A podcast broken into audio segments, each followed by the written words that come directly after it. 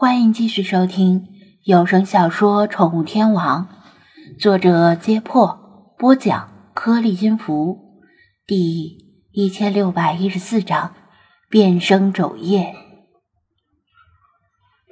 这，这就完了。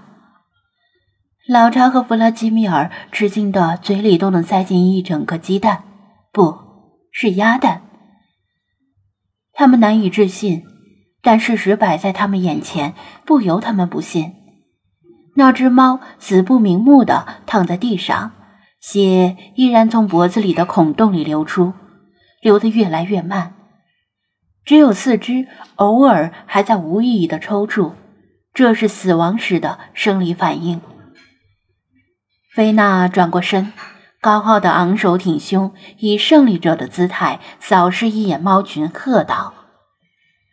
睁大你们的眼睛，好好看看，这就是亵渎神灵者的下场。本宫待神刑罚，以儆效尤。猫群吓得瑟瑟发抖，有几只甚至吓得大小便失禁了。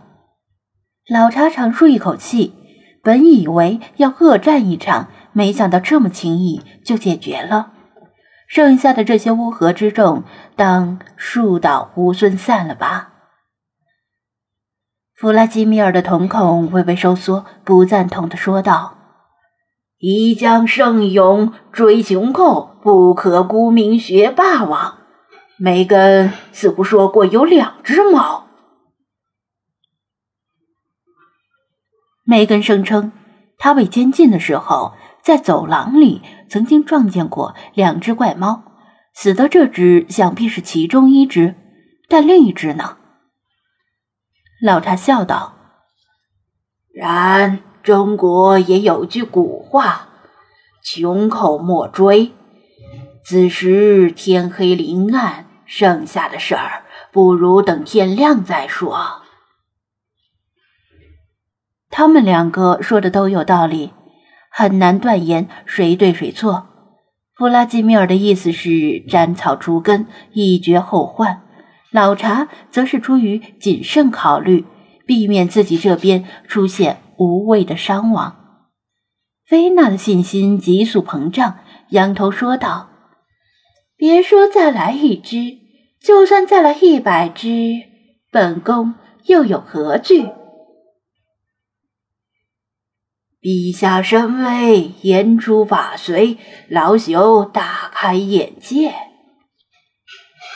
老查也附和道：“倒也不算拍马屁。”弗拉基米尔的战备意识却没有放松，因为他认为敌人还没有完全被消灭。这时，那具已经应该凉透的猫尸突然动了一下。沉浸在胜利喜悦中的菲娜和老查却没有第一时间注意到，就算注意到，也只以为那是死亡后的神经和肌肉痉挛。弗拉基米尔却瞪大了眼睛，他看到那些已经流淌出来的血液正在原路回流，而猫尸脖子上的血洞正在快速愈合，那双灰蒙蒙的眼睛重新。焕发出光芒，像是正在复活。他喵的，他活了！快躲开！弗拉基米尔心知他们被愚弄了，而此时菲娜正背对着那具正在复活的猫尸，首当其冲。他大吼一声，飞身扑过去，然而他的吼声只起到了反效果。菲娜和老查不知道发生了什么，听到他的吼声，纳闷的转头望向他。那具猫尸，这么也不对，应该说是那只死而复生的猫，已经完全站起来，举起沾着自身血渍的爪子，以极快的速度向菲娜背后刺去，眼神中满是奸计得逞的得意。老查听风辨位。猛然看到那只猫即将行刺菲娜，不禁大骇，立刻出手试图阻拦，但是他反应迟了，起步也慢了。出手的瞬间就知道自己来不及了。菲娜这时终于察觉到事情有异，笑容僵在脸上，下意识的转身。那只猫沾满血污的脸因为癫狂而扭曲，额头上的 M 狞笑道：“去和你的猫神在地狱相会吧。”菲娜眼睁睁的看着利爪即将刺中自己的胸口，却来不及做出任何反应，脑海里浮起那天夜里张子安说过的那句话。天上白玉京，十二楼五城，先知服我须结印受九命。他的认知观念里，猫从来没有九条命，即使是曾经遇到过的那些猫离奇失踪的事儿，他也固执的认为有其他解释，比如说是被野兽叼走了。居然真的是九条命。可惜他太晚意识到这个错误，菲娜来不及反应，老查赶不及，在这千钧一发之际，就听到空中一声有谁深吸了一口气，喝道：“吃我一记，喵喵主义铁拳！”弗拉基米尔携雷霆万钧之势从天而降。他没有直接救菲娜，而是采取围魏救赵的策略，挥拳击向那只喵。结果那只猫执意攻击菲娜，那最后的结果就是一命换一命，和菲娜同归于尽。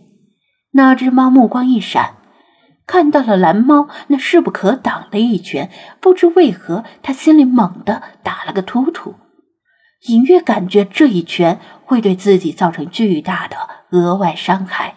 而不仅仅是重创自己的身体。这只蓝猫的属性似乎有些专门克制自己，他不敢肯定自己挨了这一拳之后是否还能够正常复活。这只蓝猫从骨子里不相信死而复生这种事，而这样的信念也灌注在拳头里，令这一拳不只是造成物理伤害，另外。蓝猫现在有了警觉，即使它复活了，恐怕迎接它的就是第二拳。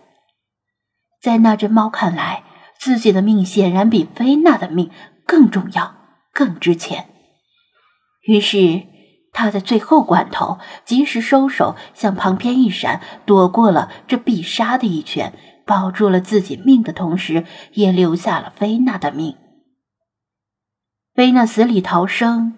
惊悸的面无血色，老查刚松一口气，暗得好险，然后马上又睁圆眼睛，看到了新的危机。